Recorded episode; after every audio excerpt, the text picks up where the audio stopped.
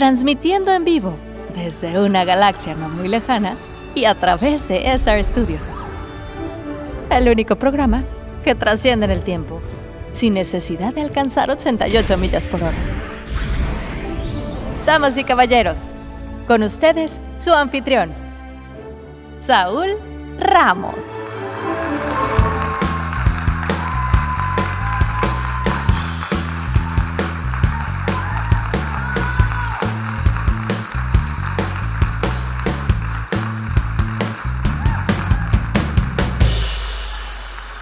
Ya está con nosotros Edgar Meritano, que si lo reconocen es porque escucharon el episodio 24 del podcast.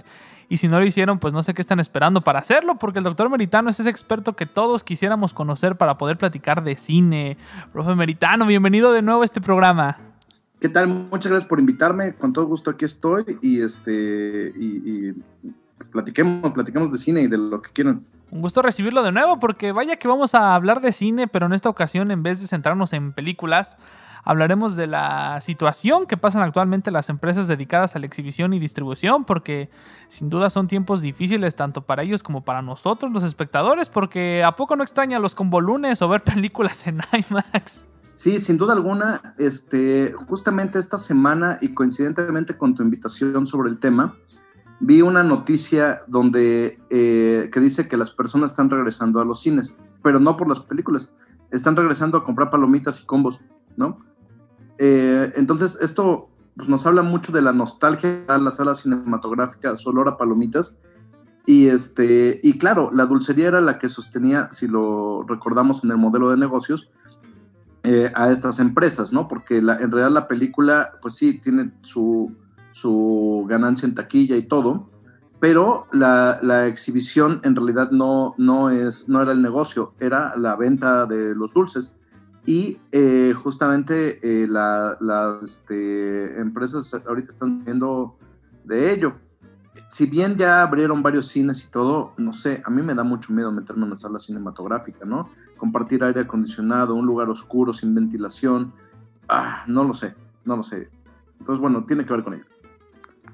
Sí, pues es uno de los principales temores porque pues si bien se jactan las empresas de tener eh, este reciclado del aire y todo lo que sea, pues si vas a, la sala y de repente está el tipo que no se puede poner el cubrebocas y digo, no me consta, pero sí he visto gente que no se puede separar un metro y medio para la fila de las tortillas, entonces dudo que también puedan estar cumpliendo todo este tipo de cosas, entonces, ¿de verdad cree que pues la gente empieza a regresar hasta que esté este rollo solucionado con la vacuna y eso? La verdad no lo sé, porque, insisto, si bien ya se abrieron varias salas y, y según esto tienen todos los protocolos y no sé qué, eh, eh, creo que hay mucha, mucha paranoia al respecto. Esto aunado a, la oferta cinematográfica, ¿no? Eh, se están recurriendo a reestrenar clásicos, pero pues puedo verlos en la seguridad de mi casa, en mi pantalla, ¿no? En mi Blu-ray sin ningún problema, ¿no? Taxi Driver, este Blade Runner, etcétera. Que si bien en alguna otra época los hubiera ido a ver y de hecho lo hice, ¿no? Con El Padrino, con Alien, ¿no? con Pulp Fiction, que fue eh, eh, de las últimas películas que vi antes del encierro eh, en cine, este, pues, pues sí, hay toda una circunstancia.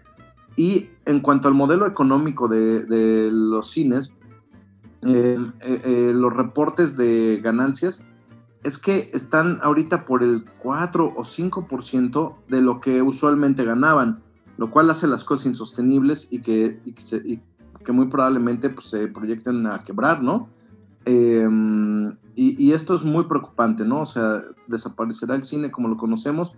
Es posible, también viene un resurgimiento del autocinema, ¿no? Este, eh, hay varios autocinemas que están volviendo a, surgir en, Ciudad de México, en Puebla, etcétera, lo cual, em, pues también va cubriendo una necesidad, pero nuevamente, para ir a un autocinema necesitas un automóvil, ¿no? o le vas a decir al del, al del Uber, oye, vente, vamos al, Vamos al cine. Ajá. Em, lo cual lo hace privativo. Entonces, bueno, hay toda una circunstancia que no podemos saber hacia... O sea, sí sabemos hacia dónde va y, el panorama es, es, terrible, ¿no? Sí, y pues de hecho, eh, hablando de ingresos, ¿cree que las plataformas ponen en jaque a los cines? Porque pues, usemos como ejemplo Disney, ¿no? Parte de la fase 4 del OSM será en formato serie. Normalmente uno va al cine, paga su entrada, pues en algunos casos pues te la chutas una o dos veces eh, y pues listo. Pero pues, si uno quiere ver WandaVision, por ejemplo, hay de dos. O te esperas a que termine y te arriesgas al spoiler con tal de contratar un mes y ver toda la serie de un jalón. O pues le inviertes tus dos mesecitos a la suscripción y te la echas cada viernes. Lo, que, vamos, eh, aquí hay que remontarnos al, pasado, ¿no? En su momento el VHS, la videocasetera y el beta, eh, casi acaban con los cines. Em, esto, les voy a hacer un, breve recorrido histórico sobre la historia de la, exhibición. Surge el videocassette y el home video y em, en muchas películas, de hecho, salen para, se estrenan para, para home video y no para taquilla. Eh, te estoy hablando de, no sé, 1983 al, 80, al, mm, al 99, ¿no? Con el, blue, con el, con el surgimiento ya del del DVD. Eh, bueno, el punto es que eh, el home video o el, el, videocassette por poco y destruye la exhibición cinematográfica. La, casa, la gente prefería quedarse en su casa a ver las películas que ir al cine. Y esto obedecía también a toda una circunstancia, ¿no? A cines sucios, eh, pisos pegajosos, ¿no?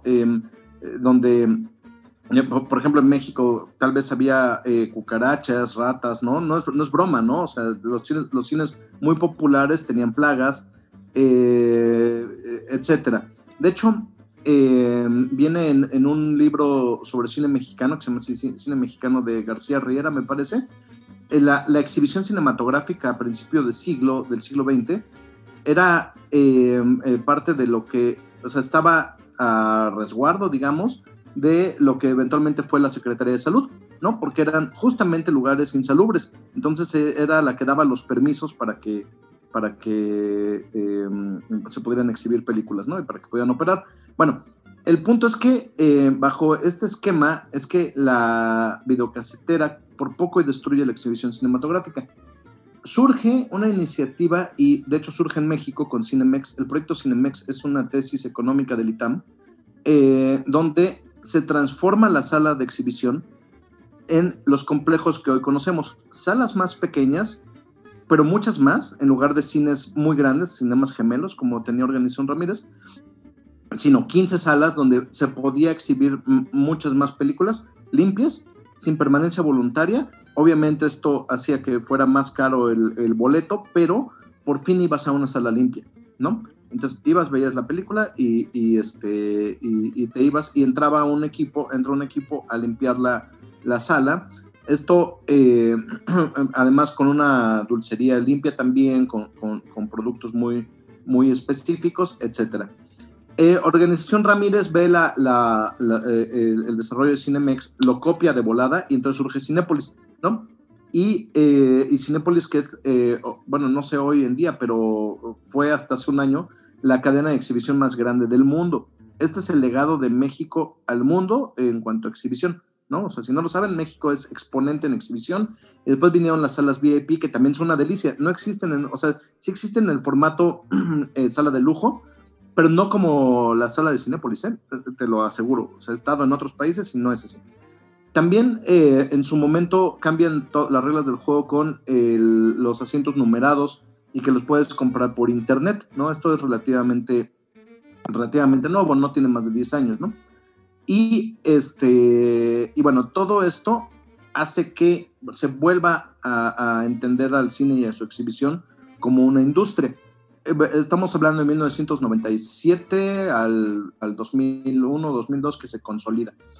Ok, em, estamos de nuevo ante una circunstancia similar con todo y que el DVD fue en su momento, y hablo también de esas épocas, el, formato más pirateado de la historia, ¿no? O sea, eh, probablemente todavía tengan amigos o gente que tenga sus bibliotecas de, DVDs piratas así gigantescas. Y esto también obedecía que, por ejemplo, en algunos, algunos lugares eh, del país, pues no había cines, ¿no? Entonces la gente consumía cine con su pirata local, tal cual, ¿no? O sea, llegaba el pirata así a la plaza, no estoy bromeando, y este, en tu pueblito y pues le comprabas los estrenos y, listo, ¿no? O sea, los veías en tu casa. Bueno, em, luego viene el, auge de, la, de, los streamers, ¿no? De, Netflix. Que en su momento no pone en peligro a la exhibición hasta que entra la de, sanitaria que conocemos ahorita, ¿no? El COVID-19. ¿Qué pasa? Pues que nadie va a las salas porque están cerradas, o si están abiertas, pues tenemos miedo, y pues, eh, mejor le inviertes a contratar tu servicio de streaming, que bien dijo Disney eh, eh, hace no menos de un mes, no va a volver a estrenar cosas en cine, ¿no? ellos van a estrenar en plataforma, punto. Entonces, esto hace un panorama sumamente preocupante. No es que el servicio de streaming vaya a destruir la, exhibición, en realidad fue la pandemia. Y, em, y la necesidad de consumo, pues está ahí, ¿no? Em, hay que recordar que el cine no, era barato, había algunos que, comprábamos una membresía que ya te incluía el servicio, o sea, ibas y la congelabas por boletos cada vez que, querías, pero la verdad es que el cine no fue barato, ¿no?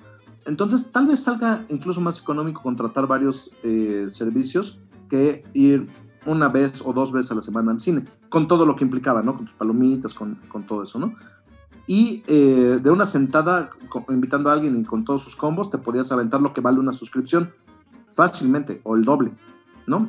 Y, eh, y bueno, en ese sentido, pues, pues conviene más. ¿Qué ocurre? Eh, al respecto, como dices, ¿no? O vamos a contratar todos los servicios. A mí me contaron que gente se pasa sus passwords, ¿no? De, de, cosas. Ahora, hay que ser cuidadoso para que no termine así tu password en todo el universo, ¿no? Este, pero eh, de esta forma es en la, que, por ejemplo, yo puedo tener HBO, eh, Amazon Prime, Disney Plus y yo aporto mi contraseña de, de Netflix a esta pequeña comuna que no voy a decir quién son, ¿no? y ya. es tal vez una solución, es como una, como una tecno hippie, ¿no? ok. Y entonces, pues digamos que a todo eso lo único que le quedaría al cine, digamos, es, o sea, fuera de, de las palomitas y eso, pues la experiencia, ¿no? Saber, por ejemplo, una, una película en un formato grande eh, el sonido, por ejemplo, todo este tipo de cosas, o bueno, Cinepolis todavía que se metió al, 4DX, todo este, este, tipo de cosas podrían salvar al cine, que es algo que pues no se puede tener en casa, o pues de plano ya estaremos hablando de un mundo sin cine. Mira, no lo sé porque en realidad, o sea, si la experiencia de la sala cinematográfica es otra, es un lugar dedicado al, cine eh, y a pesar de que tú tengas un lugar similar en tu casa, no, no es lo mismo, ¿no? Por cuestiones de iluminación, de sonido, como dices, ¿no? O de que, eh, pues, estás viendo tus redes, está, llega alguien y te molesta, ¿no? Este, te escriben, chateas, un largo etcétera, no es un lugar dedicado a, ¿no? En realidad, las salas cinematográficas, vamos a, hacer una alegoría, ¿no? Eran un templo dedicado al cine. Ajá. Todo el mundo se tenía que callar, tenía que, que y, bueno, es su gente, ¿no? Pero pero en realidad se pedía respeto al resto de las personas que también están pagando para pues, ver la película. En el caso de, pues tu casa a lo mejor no existe tal el lugar con esa solemnidad, ¿no? Y de decir voy a ver una película en tal horario y no voy a contestar mi teléfono y no voy a, a, ver mis redes sociales, eh, etcétera, que era lo que tenía el lugar. Vamos a enfrentarnos a un mundo sin cine, es posible y eso hay que comenzar a asumirlo ¿Por qué? Porque las pérdidas eh, de este año de las salas cinematográficas son insostenibles, simplemente. Probablemente en algún punto, eh, ya que todo el mundo estemos vacunados, no estoy hablando de unos cinco años, ya que el COVID sea algo un poco del pasado y probablemente no sea tanto del pasado, este, em, con una iniciativa eh, de dinero y de inversión diga, bueno, vamos a reabrir, vamos a volver a poner un cine, ¿no? pero eh, eh, tiene que cambiar mucho la circunstancia sanitaria, ¿no? Y, y, en estos momentos no. En estos momentos lo que se reporta pues, son pérdidas al respecto. Ojo, pérdida para la exhibición. La, el, el, el, servicio stream sigue operando y de hecho pues con más ganancias que nunca porque pues todos nos encerramos a ver películas, ¿no? Ni modo que hacer qué. Y, y entonces ahí las productoras siguen operando, siguen habiendo estrenos, siguen habiendo este, cosas pero pues probablemente muera la exhibición o tal vez unos años. Eso es lo que yo estoy pensando y previendo, ¿no? Sí, pues sí, es, es serio porque pues también muchas productoras o sea, independientemente antes de la pandemia, pues optaron por empezar a sacar estrenos en, en, plataformas y pues me lleva un poco a, a, la pregunta anterior, o sea, el caso, por ejemplo, de HBO, ¿no?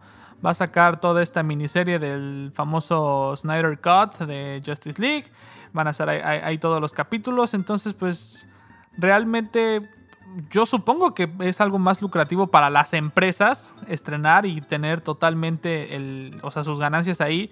Y pues por muy pequeño que es el porcentaje para los cines, pues digamos, yo pienso que es más lo que saca uno de suscripciones que de una entrada al cine. No, no sé si usted opine más o menos lo mismo. Sin duda, sin duda. Recordemos que, el negocio no era la taquilla, eh, de hecho, para la exhibidora era la dulcería, lo, reitero, y para la productora pues era la, taquilla, pero además todo lo que viene con ello, ¿no?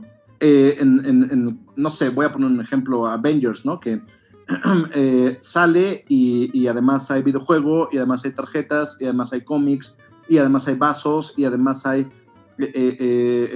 vienen en los Jumex, ¿no? Y, y hay tazos, un largo etcétera, ¿no? Esto se llama una comercialización 360 no todas las películas la tenían, ¿no? Obviamente, ¿no? O sea, había quienes salían con toda esa fuerza y otras no. En cuestión de algún, algún eh, eh, productor o alguna producción menor, ¿no?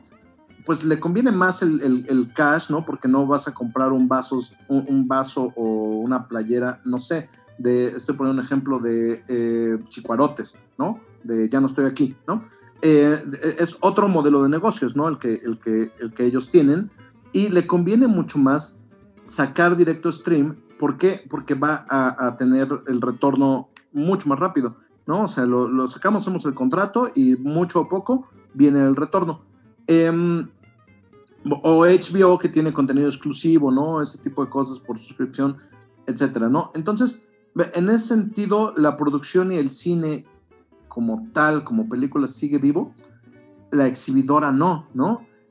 aunque, aunque se abran por completo y digamos, bueno, ya es seguro regresar al cine, de todos modos, bajo las circunstancias eh, actuales, tienen que, tendrían que operar a un 20% de su capacidad, ¿no? Lo cual implica un 20% en el mejor de los casos de las ganancias que reportaban antes. No es negocio, no sé si me estoy explicando, ¿no? O sea, el, retorno de, de, inversión de ellos, mm, desconozco sus márgenes y su, y su de utilidades, ¿no? Pero por poner un ejemplo, un buen negocio te debe de estar reportando un 5 o lo mucho 10% de utilidad, ¿no? Un negocio que está bien, que es firme, que, es este, eh, eh, algo confiable, que es mete tu dinero ahí porque vas a tener el 10% de retorno, ¿no? Em, lo cual implica que tienes que eh, recuperar tu ganancia más el 10%, ¿no? Esto operando al 100% de sus capacidades, ¿no? Para sostener sueldos, publicidad, eh, eh, un largo, etcétera, ¿no? Luz, ¿no? Y, todo. En el caso de operar al 20% de la capacidad, pues estamos hablando del 20% de las ganancias, cuando tú necesitabas el 110% de las ganancias. No sé si me estoy explicando. Eh, esto, así, economía básica, no es sostenible, ¿no? O sea, es una picada.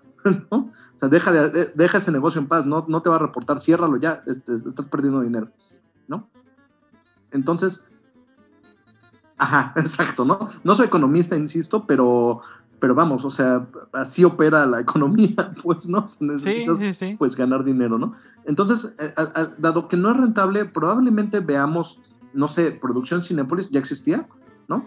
Pero probablemente veamos que le invierta más a producción y a su propio servicio de stream ellos tienen su propio servicio de stream, ¿no? Eh, eh, que se llama Click, donde rentan las películas literalmente, pero eh, he visto pocas cosas que solamente las tengan ellos en otros catálogos como de HBO. Entonces probablemente te convenga más una suscripción que pagar directamente la película o de Amazon Prime, ¿no?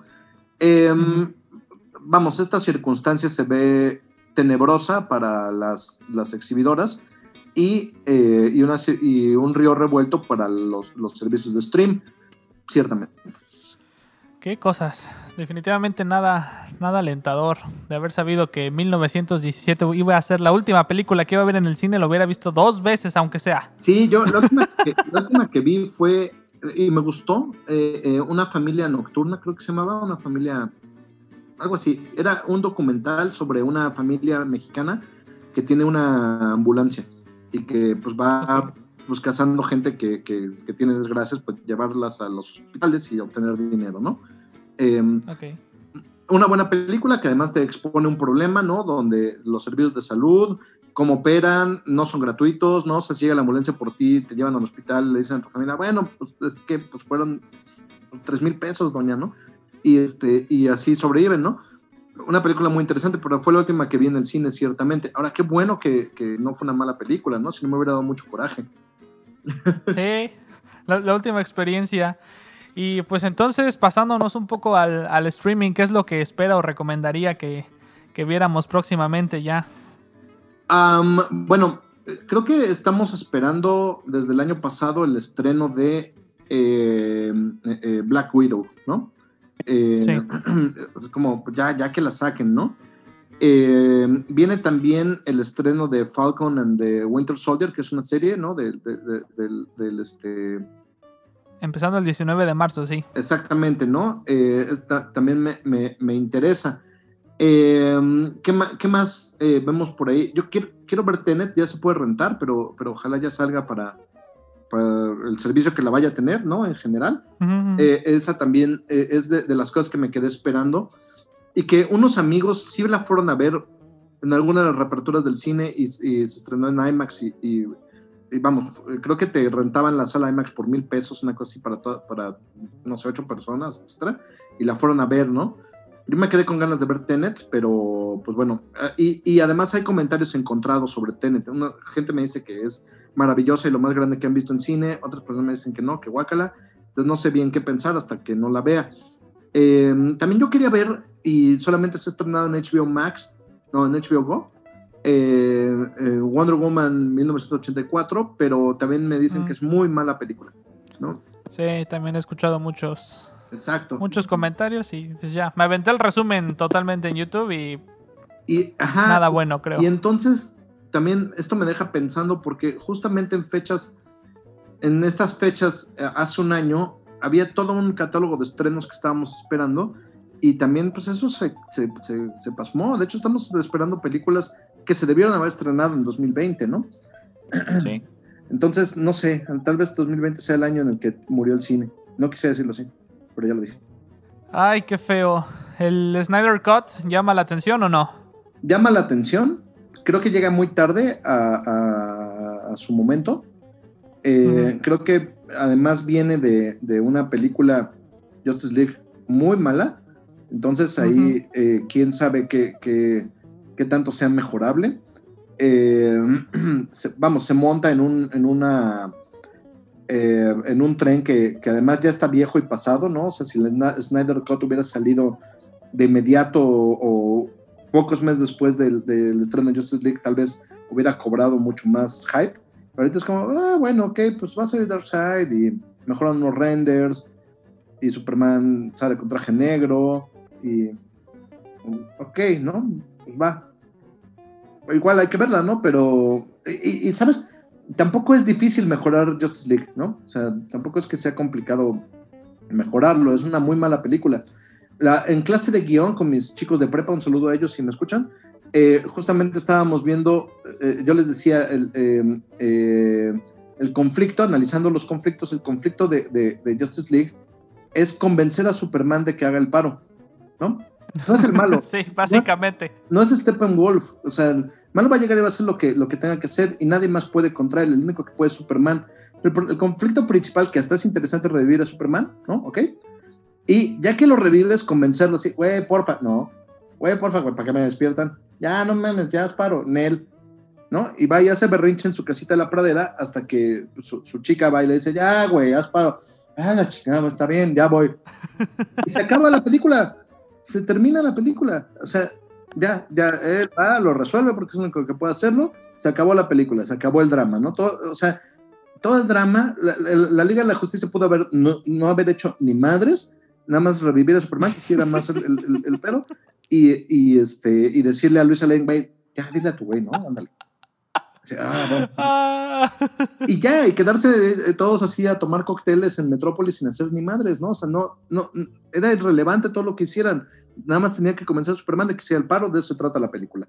Ahora, si mejoraron eso, qué bueno, pero tampoco era difícil. ¿no? sí. Sí, no, yo creo que a DC le ha ido mejor haciendo este precuelas. Creo que llama más la atención a lo mejor de Batman. Que, o animaciones. lo que se está haciendo animaciones son muy buenas. O animaciones. Sí, porque pues igual, este, pues Wonder Woman, que si bien pues fue una película que pegó mucho, yo la verdad pues, me la figuraba como Capitán América, pero ahora de DC. Eh, la 2 recepcionó muchísimo, entonces pues digo, yo creo que yo creo que DC como que no no encuentra todavía el hilo ya después de, varias de varios intentos. Y, copia fórmulas de Marvel no eh, eh, tan tan como copiar las escenas post créditos no este así como que uh este eh, copia cosas se sube a fórmulas como las de Guardians of the Galaxy con con Suicide Squad, que, sí que básicamente es como un Guardianes de, la Galaxia, pero medio chairo. Este, eh, eh, ¿sabes? O sea, va copiando fórmulas al, al, aire que Marvel se nota que las tiene mucho mejor planeadas, que tiene también sus muy malas películas, ¿no? Pero, pero hay una consistencia en su mundo cinematográfico. Y DC no, ¿no? O sea, DC nada más como, no manches, le salió a estos güeyes así, lo quiero así, ¿no? Y pues sí se nota su, su, su copia eh, eh, de Fayuca, ¿no? En, el guion.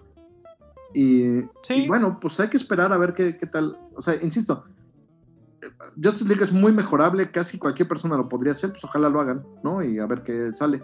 Pero así que esperando con ansia, pues tampoco.